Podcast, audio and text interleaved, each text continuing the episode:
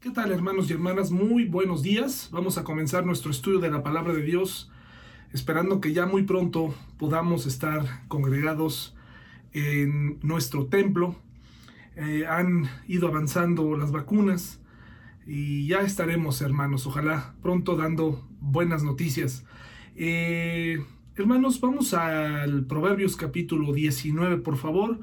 Proverbios capítulo 19 ya se ha ido prácticamente el mes de abril. Qué rápido, eh, qué rápido, hermanos y hermanas. Bueno, vamos a estudiar entonces. Eh, dice así Proverbios 19, 2. Eh, perdón, Proverbios 19, 3. Fíjense muy bien, hay muchos proverbios que nos parecieran repetitivos. Pareciera que es una enseñanza continua que se repite. Esto lo hablamos desde el principio, el temor a Jehová, eh, el, plan eh, que llevan los insensatos, el plan de los necios, el plan de los sabios, cómo va la vida de uno y de otro. En fin, hay muchos temas que se repiten, pero el que se repitan no, no es que al proverbista se le hayan acabado las ideas, sencillamente que son aspectos muy importantes que tenemos que considerar. Son proverbios que tenemos que llevar eh, a la práctica. El proverbista a lo largo de su vida nos regala estos proverbios y cuando usted lee la historia de Salomón, el autor, se da cuenta que hubo un periodo, se dará cuenta que hubo un periodo en su vida en donde prácticamente olvidó eh, lo que él había estado escribiendo. Al inicio de su reinado, o algunos en los primeros años, él se casa con una, eh, la hija del faraón. Eh, y enseguida, enseguida, hermanos, viene eh, el diálogo famoso entre Dios y Salomón, donde Dios le pregunta a Salomón qué es lo que quiere.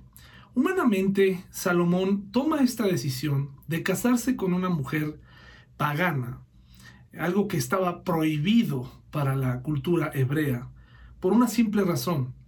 El papel de una mujer en la vida de un hombre, en la vida de un rey, eh, era muy importante, porque podía llegar a desviarlo, eh, porque las mujeres paganas, como lo vemos en la actualidad, suelen ser muy devotas. Y en aquel entonces, esta mujer también tenía su devoción por sus propios eh, reyes, por sus propios dioses. Por eso Dios le advierte a los varones del pueblo de Israel, no te relaciones con mujeres eh, que no son judías, porque te van a desviar. Le hace esa advertencia. Sin embargo, algunos piensan que esta decisión de Salomón de casarse con la hija del faraón fue una decisión estratégica para construir eh, cierta eh, edificación para la cual no tenía el pueblo de Israel eh, la infraestructura o el conocimiento. Aún así, esto no justifica que en algún momento cualquiera de nosotros llegue a tomar este tipo de decisión si al final te va a desviar de Dios. Ahora es muy interesante porque hoy vamos a hablar de las decisiones, ¿ok? De algunas decisiones que tomamos eh, durante nuestra vida. Y aunque después de este suceso en la vida de Salomón, él platica con Dios, Dios se le revela y Dios le pregunta qué es lo que él desea.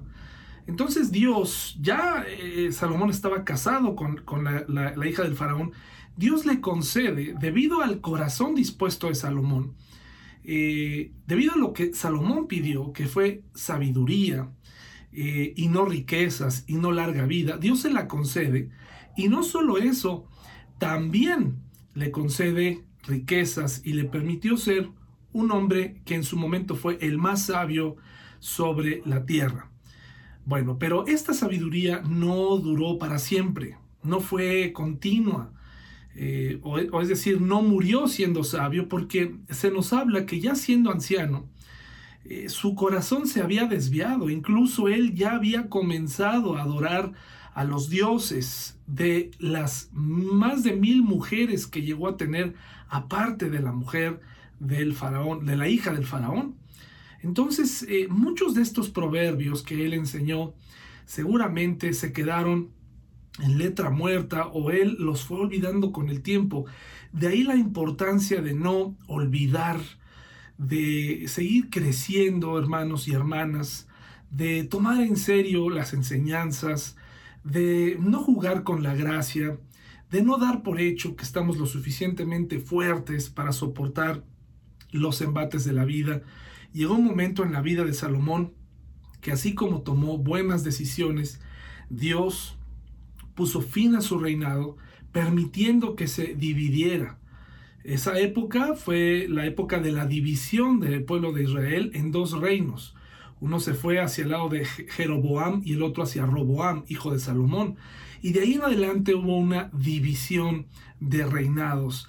Y esta división pues fue caótica y fue terrible, pero fue permitida por Dios como una manera de disciplinar a Salomón por el tipo de decisiones que tomó durante cierto momento de su vida, olvidando las joyas que él mismo había escrito. No sé si le ha pasado a usted que ha conocido a alguien que de pronto eh, lo vimos enseñando, lo vimos creciendo, lo vimos creyendo y de pronto eh, vuelve atrás, es una pena y es una tristeza que Salomón, el autor de Proverbios, haya caído de esta, de esta forma al final de sus días. Y entonces mire lo que nos aconseja Salomón, el Salomón sabio, nos aconseja esto, dice, la gente arruina su vida por su propia necedad y después se enoja con el Señor. ¿Le suena familiar? ¿Cuántos de nosotros hemos llegado a estar enojados con Dios? ¿Cuántos de nosotros hemos llegado a eh, tener el sentimiento de levantar nuestro puño al cielo y decirle a Dios, ¿por qué? Eh, ¿Por qué, por qué, me, ¿Por qué hiciste esto? ¿Por qué permitiste esto? Y en el fondo lo que queremos preguntarle a Dios es, ¿por qué a mí? ¿Por qué a mí? Y esta pregunta eh, que ya hemos, de la que hemos hablado en otros videos, eh, cala profundo, sobre todo si eres cristiano. Nos preguntamos por qué a la gente decimos buena le pasan cosas malas. Y de este tema ya hemos hablado.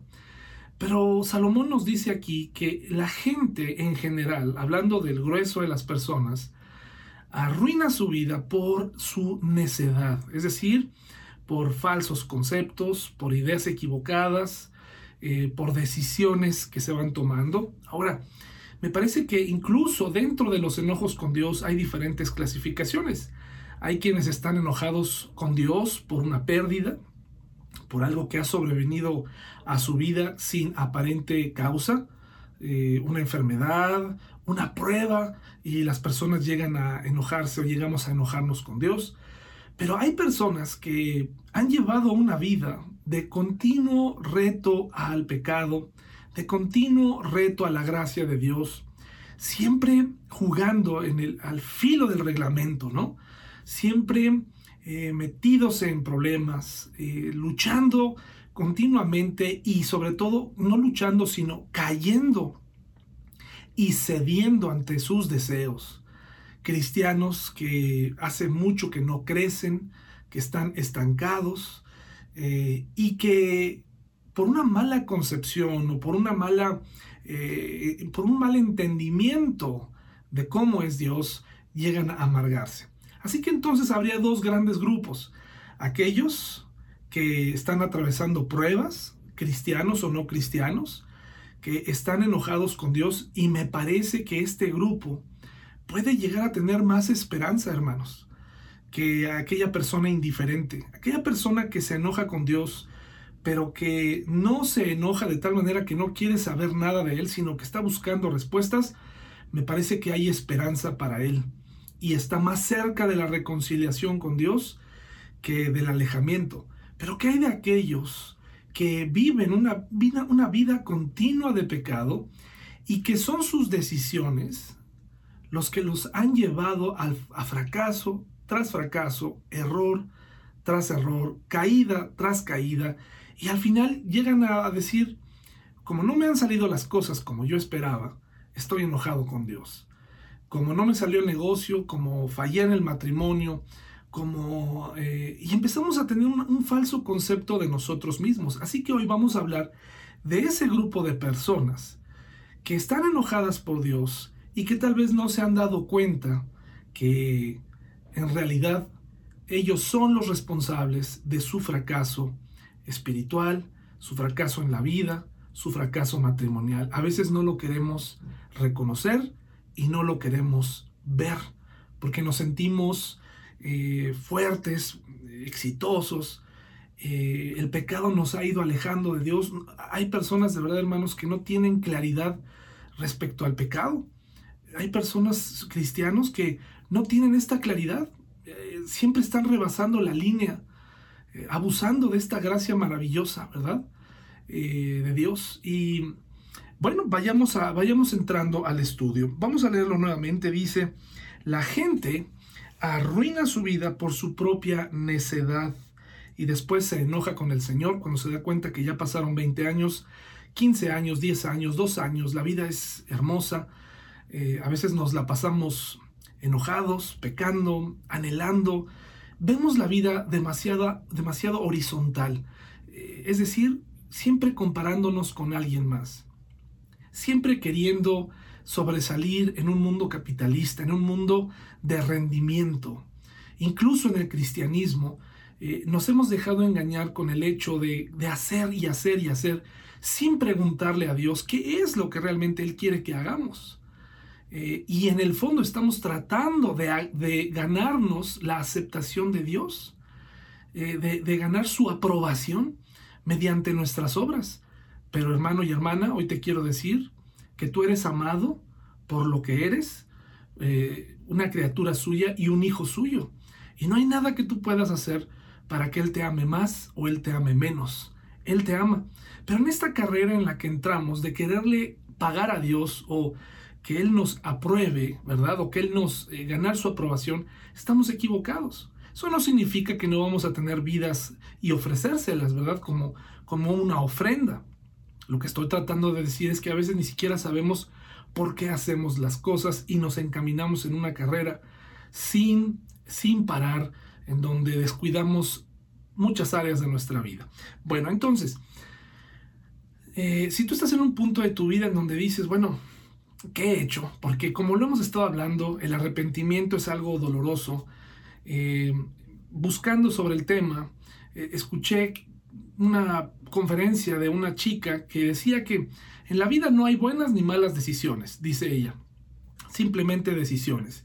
Y ella dice que eh, no hay malas decisiones porque si no tomáramos malas decisiones no aprenderíamos.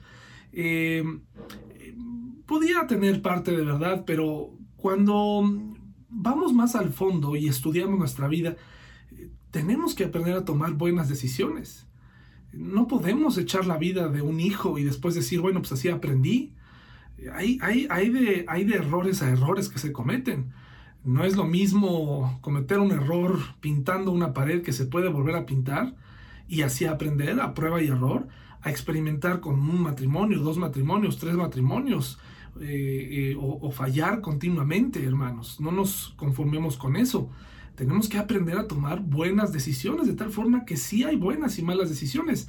Y nuevamente lo que les he dicho en otras ocasiones, hablando con algunas personas sobre su pasado, eh, ellos se niegan a decir, mi pasado, me equivoqué y me arrepiento de eso, aunque a lo mejor eh, haya habido momentos buenos, eh, eché a perder o desperdicié tiempo, etcétera, ¿verdad? Pero todo lo hacemos para no reconocer nuestra condición. Bueno, entonces, eh, eh, ¿Qué tipo de decisiones tomamos, hermanos? El mismo capítulo 19 nos ayuda a comprender cómo deberían ser o cómo no deberían ser nuestras decisiones. Y la primera la primera característica está en el versículo 2. Fíjese lo que dice. El entusiasmo sin conocimiento no vale nada. La prisa produce errores. ¿Se considera entusiasta? Yo sí. ¿Se considera alguien que le gusta eh, tomar decisiones? Que no piensa mucho las cosas, yo soy así y no sabe la cantidad de problemas que me ha causado ser así. Tomar las decisiones con prisa. Si bien hay decisiones que se tienen que tomar rápido, hay otras que necesitamos oración pero a veces nos sentimos tan autosuficientes, tan capacitados para tomar decisiones, que no lo consultamos con nadie y sencillamente las tomamos con prisa. Y por eso nos dice que la prisa produce errores. El entusiasmo sin conocimiento no vale nada. Nos ponemos a edificar, nos ponemos a hablar, nos ponemos, nos comprometemos a hacer y a la mera hora no podemos, porque el entusiasmo sin conocimiento no vale nada. Entonces, ¿qué tenemos que hacer, hermanos? Pues aprender a analizar las, las circunstancias que nos rodean, para no tomar decisiones que a la larga afecten nuestra vida y que nos lleven al enojo con Dios cuando nosotros somos los principales responsables. Hay decisiones que necesitamos tomar con calma. ¿Se han enfrentado a esos vendedores que lo quieren llevar a tomar una decisión en ese momento? Incluso hay evangelistas o, nos llegamos a comportar en algunas iglesias eh, tan presionantes sobre, la, sobre la, la vida de alguien con tal de ver manos levantadas eh, yo recuerdo cuando comenzaba a predicar, sobre todo del Evangelio, para mí era muy importante que al menos una mano se levantara porque eso significaba que por lo menos alguien había entendido el mensaje. Con el tiempo comprendí que eso no era necesario, que la semilla había sido sembrada y que no me correspondía a mí verlo, eh, que no me, no me correspondía eh, medir el éxito con las manos levantadas. Pero nuevamente pues nos dejamos engañar, ¿verdad? Y queremos medirnos eh, y presionar a la gente que tome ciertas decisiones. Eh, esa decisión es muy importante. Yo he escuchado predicadores que dicen, tienes que tomar la decisión hoy porque hoy puedes morir. Y es cierto, nadie de nosotros tenemos la vida comprada, pero me parece un poco agresivo, ¿verdad? Porque lo que queremos es que esa persona se arrepienta en nuestra iglesia o fuera de la iglesia, pero que lo haga lo más pronto posible, pero que sea el Espíritu Santo y no un discurso desde el temor, que después esa persona se le puede pasar el miedo y olvidar la decisión que tomó, como muchas veces lo vimos. Versículo 8 y 20 del capítulo 19 también nos dicen otra característica que dice, adquirir sabiduría es amarte a ti mismo. ¿Quieres? Eh, ¿Dices amarte a ti mismo? Eh, bueno, haz un lado esos malos hábitos que has sembrado a lo largo de estos años y empieza a ser sabio y no, no que pretenda ser sabio, hermano y hermana. No estamos hablando de eso. No que te hagas el sabiondo, no. Eh, sino que verdaderamente aprendas sabiduría. Una sabiduría que no sé si has estado cerca de alguien que puede llegarte a compartir algo que te hace sentir eh, alentado con lo que te dice, porque esa persona ha adquirido sabiduría, eh, estudia la palabra de Dios, eh, te puede explicar, se le nota que conoce y que ha comprendido el mensaje de salvación y de la Biblia y, dices, qué sabio es en su forma de decidir. Bueno, no es para ensalzar este tipo de personas. La Biblia dice que nadie se ensalce en su propia sabiduría, sino en la sabiduría que viene de Dios. Entonces aquí nos dice, si te amas a ti mismo, invierte en ser sabio o sabia, ¿verdad? Eh, ¿Cuánto inviertes tú en, ti, en tu personalidad? ¿Cuánto, ¿Cuánto gastamos en nosotros mismos, en accesorios, en ropa? Eh, puede ser que mucho o poco. ¿Cuánto ocupas para cultivar tu interior? ¿Qué tipo de libros leemos? Eh, ¿Qué tipo de cosas vemos? ¿Qué hacemos con nuestro tiempo? Si te amas, entonces cultiva eh, la palabra de Dios dentro de ti para ser sabio. Dice aquí, los que atesoran el entendimiento prosperarán. El tratar de descifrar cómo se ama el prójimo y ponerlo en práctica, cómo se ama al Señor, qué es lo que le agrada, qué, qué es lo que no le agrada. Llevar la Biblia no solamente al nivel del conocimiento así, sino o memorizable o, estar nada más, este, tratar de manejar la Biblia eh, bien, sino ponerla en práctica, discernir entre lo bueno y lo malo. Tenemos un reto, hermanos y hermanas. Muchos hermanos dicen, bueno, es que la iglesia no, no me enseña nada nuevo, es que en la iglesia no, no aprendo, es que en la iglesia, eh, por favor, hermanos, es ridículo. Hay tanto que aprender y tanto que poner en práctica que a veces es, de verdad, nuestras demandas son inútiles, son, son absurdas. Hay tanto que hacer en nuestra vida que necesitamos practicar lo que aprendemos cada domingo. Dice el versículo 20, hermanos, consigue todo el consejo y la instrucción que puedas para que seas sabio por el resto de tu vida. Estar en un constante deseo de aprender. Eh, eh, si tú eres una persona que escucha muchos predicadores, eh, bueno, pues analiza lo que te dicen, ponlo en papel, escríbelo, repásalo.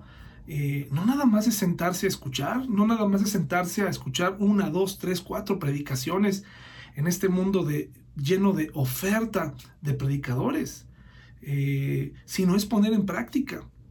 No nada más es la recomendación de la predicación del hermano, o, no, es qué aprendí y cómo, cómo eh, fui enseñado y discernir si lo que me está diciendo es de la palabra de Dios o sencillamente es algo que a esa persona se le ocurrió. ¿Qué aprendí? ¿Qué cosa aprendí? Eso es algo que muchos cristianos se nos olvida. Eh, estamos frente a la televisión, frente eh, a un estudio, frente a un libro, no retenemos, porque lo único que estamos tratando de hacer es cumplir con el requisito de. Tenemos que tener cuidado. Entonces, la primera cosa era un conocimiento, eh, vivir una vida para tomar decisiones sin prisa, aprender a discernir cuándo necesita mi atención, y luego tendremos que adquirir sabiduría informándonos, creciendo y aprendiendo. Versículo 11, versículo 11 dice, las personas sensatas no pierden los estribos, se gana el, el respeto pasando por alto las ofensas.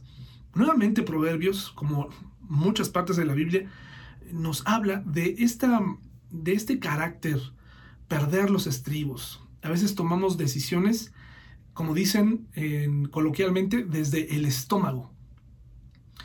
Tomamos decisiones arrebatadas, locas, vez tras vez tras vez. Eh, ¿Cuántas decisiones has tomado con el estómago? ¿Cuántas relaciones has roto con el estómago? ¿Cuántas eh, decisiones estás tomando porque perdiste los estribos? Tenemos que analizarlo, hermanos, porque de verdad eh, no podemos estar tomando decisiones así. Recuerda, no podemos echar a perder nuestra vida. La vida es maravillosa. Tenemos que disfrutarla y tenemos que ofrecérsela al Señor, vivirla dignamente porque Él es digno de una vida limpia. Eh, pero por lo que precisamente porque es valiosa, no podemos tomar decisiones todo el tiempo con las emociones. Acuérdate que nuestro corazón es engañoso y al final el corazón te va a decir, esto es culpa de Dios, pero fue tu culpa. No puedes estar perdiendo los estribos, el, dominio propio, el, control. Eh, no lo puedes estar perdiendo siempre. Me parece que ese es el principal eh, medidor para saber si hemos aprendido algo en todos estos años de cristiano, de cristianos. ¿Qué tipo de decisiones estamos tomando? Desde eh, un corazón limpio que agrada a Dios, que está en constante lucha contra el pecado, o alguien que que en una de esas se arrebata y se va de la iglesia, se arrebata y corre a la gente, se arrebata y golpea. Hay familias viviendo momentos violentos, viviendo momentos eh, terribles, hermanos. Entonces tenemos que aprender a no perder los estribos.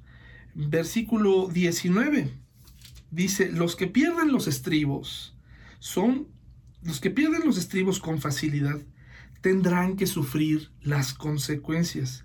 Si los proteges de ellas una vez, tendrás que volver a hacerlo. ¿Cuántas veces quisiéramos evitarle a la gente que queremos las consecuencias de sus malas decisiones? Seguramente tienes por ahí a algún familiar, algún hijo, algún familiar cercano que está siempre batallando con este tipo de decisiones y queremos tratarle, tratar de resolverle el problema. Incluso esa persona nos ha llegado a dañar y para no verlo sufrir, para no verlo, decimos nosotros, humillado, casi nosotros nos anticipamos a pedirle perdón y a resolverle el problema. ¿Cuántas esposas están sufriendo la violencia de sus esposos? ¿Cuántos esposos también están sufriendo por la indiferencia de sus esposas, por la frialdad de sus esposas? Y no se toman decisiones. ¿Cuántos padres están batallando con hijos ingratos? Y los papás tratan de ser siempre la red de seguridad sobre la que puedan caer siempre. Y así caen en blandito hasta que se convierten en hombres o en mujeres incapaces de controlarse a sí mismos. Desde pequeño, desde pequeños nuestros hijos van manifestando cómo es su carácter. No podemos resolverles todo. Eh, por experiencia propia, hace algún tiempo mi hija eh, se le dio un regalo en un momento especial. Eh, y no recuerdo si fue porque se le cayó el diente y le dimos un pequeño, una sorpresa, no lo sé. El punto es que se le perdió un accesorio de esa muñeca. Esa muñeca en algún momento del juego, en algún traslado, ya ven que los niños traen a sus juguetes favoritos de un lado a otro, perdió ese accesorio. Y como papá, tanto mi esposa como yo, eh, la vimos sufrir y llorar por ese pequeño accesorio que se le perdió de su muñeca. Ese accesorio no lo puedes ir a comprar. Tienes que comprar toda la muñeca otra vez. Esa fue la primera vez que experimenté el deseo de resolverle el problema inmediatamente. Algo dentro de mí me decía, tienes que irse a comprar, tu hija no puede quedarse llorando, tu hija no puede, eh, tú, no, tú no seas como otros papás, ve y cómprale otra muñeca. ¿Qué le estamos haciendo a nuestros hijos cuando les resolvemos así las cosas? Les estamos enseñando que, en primer lugar, siempre estaremos ahí y que todo es reemplazable y que todo se puede conseguir con dinero Qué grave daño, ¿no? Parece un asunto de niños. Y sí, en este asunto era un asunto de muñecas. Pero ¿qué va a pasar en el futuro cuando su noviazgo tenga problemas? ¿Qué va a hacer? ¿Lo va a sustituir por otro para no enfrentar el problema? Cuando tenga problemas en la escuela, ¿la vamos a cambiar de escuela para que no, la, no enfrente el problema? ¿Qué vamos a hacer, hermanos y hermanas? Tenemos que aprender a, aguantarnos y dejar que las personas que pierden los estribos continuamente sufran las consecuencias. Mujer, porque son las que más batallan, y no lo digo porque vivamos en una época en donde hay que hablar de esto, sino porque es real. Si tu esposo te está amenazando continuamente con irse, tienes que hacer algo. Tienes que hacer algo. Eso, eso no es vivir. Eso no está bien. Si esa persona está perdiendo los estribos continuamente, tienes que hacer algo, mujer. Tienes que dejar que sufra las consecuencias del daño que te está provocando. Y así cada uno de nosotros tenemos que aprender que hay consecuencias de lo que hacemos. Entonces, hay que eh, tener control para tomar decisiones que no sean desde el estómago, autocontrol. Y por supuesto, es mejor dicho, el dominio propio que viene del Señor. Ahora vayamos al versículo 21. ¿Qué otra característica tiene? Puedes hacer todos los planes que quieras, pero el propósito del Señor prevalecerá. En cada decisión que tomemos, hermanos y hermanas, tenemos que reconocer algo. Tenemos un Dios soberano. Eh, tengo que tener mucho cuidado con lo que voy a decir. Ya hace algunos años me causó un problema hablar de esto y parece ser que puedo llegar a confundir a alguien con esto. Hermanos, yo creo que tenemos un Dios que, así como hay muchos que hablan de que Dios tiene un plan absolutamente para todo, yo creo que Dios tiene un panorama completo de nuestra vida. Y tengo que ser muy cuidadoso porque no estoy diciendo que mi forma de decidir es mejor que la de Él. Si hay algo que debo reconocer en mi vida, es que yo puedo tomar una decisión que parezca buena. Y puedo proyectar que si tomo esa decisión me va a traer buenos resultados. Y puede ser que haya, me haya sentado a calcular todo perfectamente para que todo apunte al éxito. Pero Dios es soberano. A mí no me gustan las frases ya muy trilladas que muchos cristianos usan, de que los tiempos de Dios son perfectos porque muchas veces ni siquiera la gente entiende qué es lo que está diciendo. O cuando le dices a alguien, Dios tiene un plan para todo. Llegamos a hacer de Dios un Dios eh, que tiene como, me lo, me lo imagino, controlador. Pero tengo que reconocer que efectivamente hay un Dios soberano que está por encima de mis deseos, está por encima de mis planes y que cada decisión que yo tomo pudiera ser con consecuencias distintas con tal de que él, él, cumpla su propósito porque Él es el dueño de mi vida. De ahí que muchas personas se molesten cuando piensan que son buenos, cuando piensan que han hecho las cosas bien, pero cuando Dios decide otra cosa, nos enojamos con Él. ¿Quiénes somos para enojarnos con Dios? Sin embargo, Él lo permite. Él escucha el diálogo. Muy interesante lo que sucede en la vida de Job, aunque el asunto de Job pertenece a ese grupo de personas que efectivamente llegaron a enojarse con Dios y ahorita lo vamos a leer, pero que hicieron preguntas a Dios y que Dios, escucha bien, Dios no contestó las preguntas de Job, Dios contestó de otra manera porque Dios es soberano. Puede ser que haya cosas que Él va a hacer a su, a su manera, porque es Dios. Él es Dios. Él está por encima de mí. Y tengo que reconocer que Él puede decidir lo que Él quiera sobre mi vida. Así que es muy importante delante de cada decisión saber que en realidad se, tiene que hacer su voluntad en, en todo momento. No pensemos que nosotros tenemos la última palabra. Si Dios ha permitido que algunas decisiones nuestras sean buenas, eh, que Él ha permitido ciertas cosas, bueno, está dentro de su soberanía. Entonces, mire, quiero leerles, antes de tener eh, la última parte, quiero leerles este pasaje en Job 14. Me parece muy interesante, muy enriquecedor.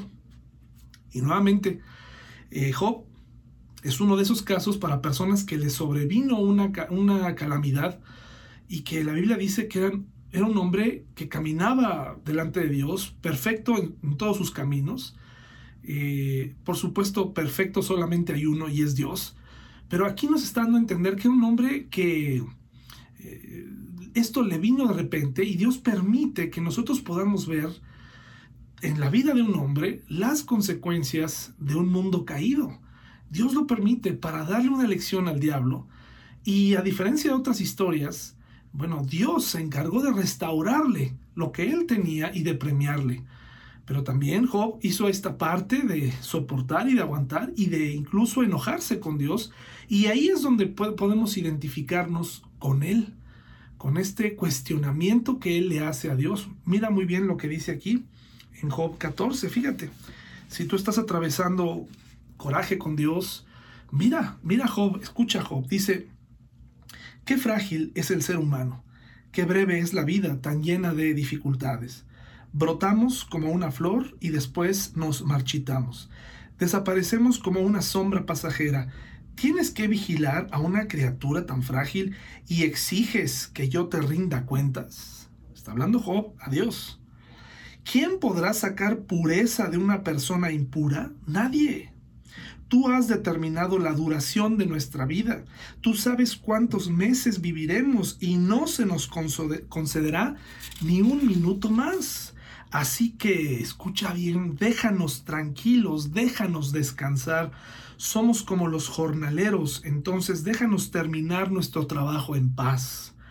Hasta un árbol tiene más esperanza.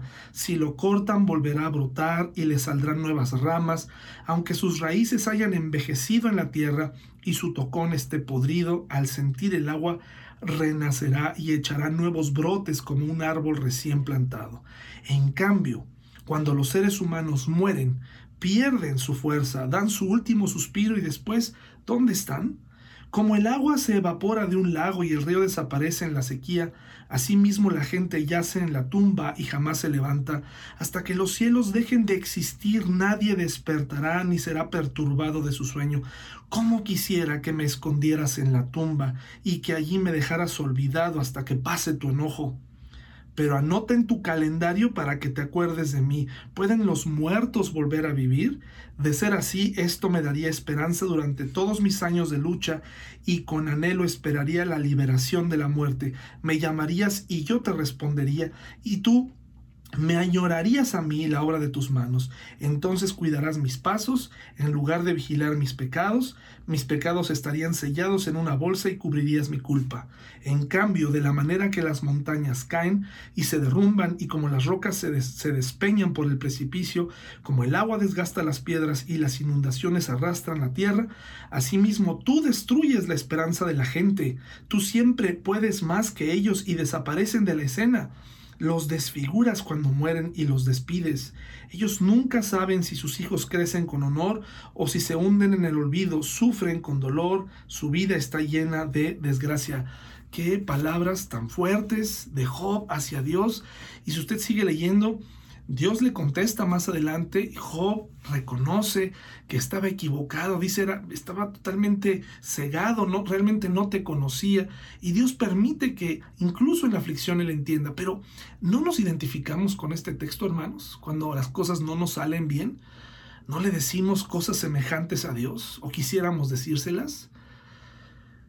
A veces eh, con razón se las decimos y Dios puede hacer un trabajo, pero si tú estás ahí por tus propias decisiones, este discurso, aunque es semejante al que tú digas, si tu vida estuvo llena de malas decisiones, si tu vida estuvo llena o está llena de constantes errores que cometes por tomar decisiones a prisa, sin conocimiento, por ser el entusiasta que toma decisiones siempre negligentes, si no te controlas para decidir, si no reconoces su sabiduría y su soberanía, entonces es tu culpa, hermano y hermana.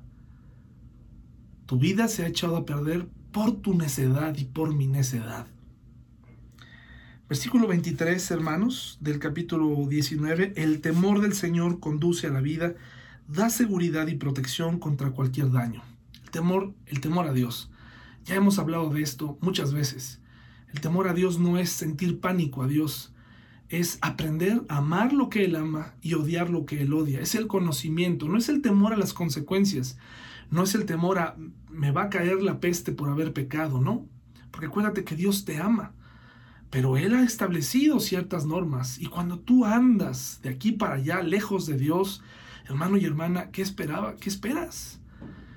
Las consecuencias llegarán. No culpes a Dios.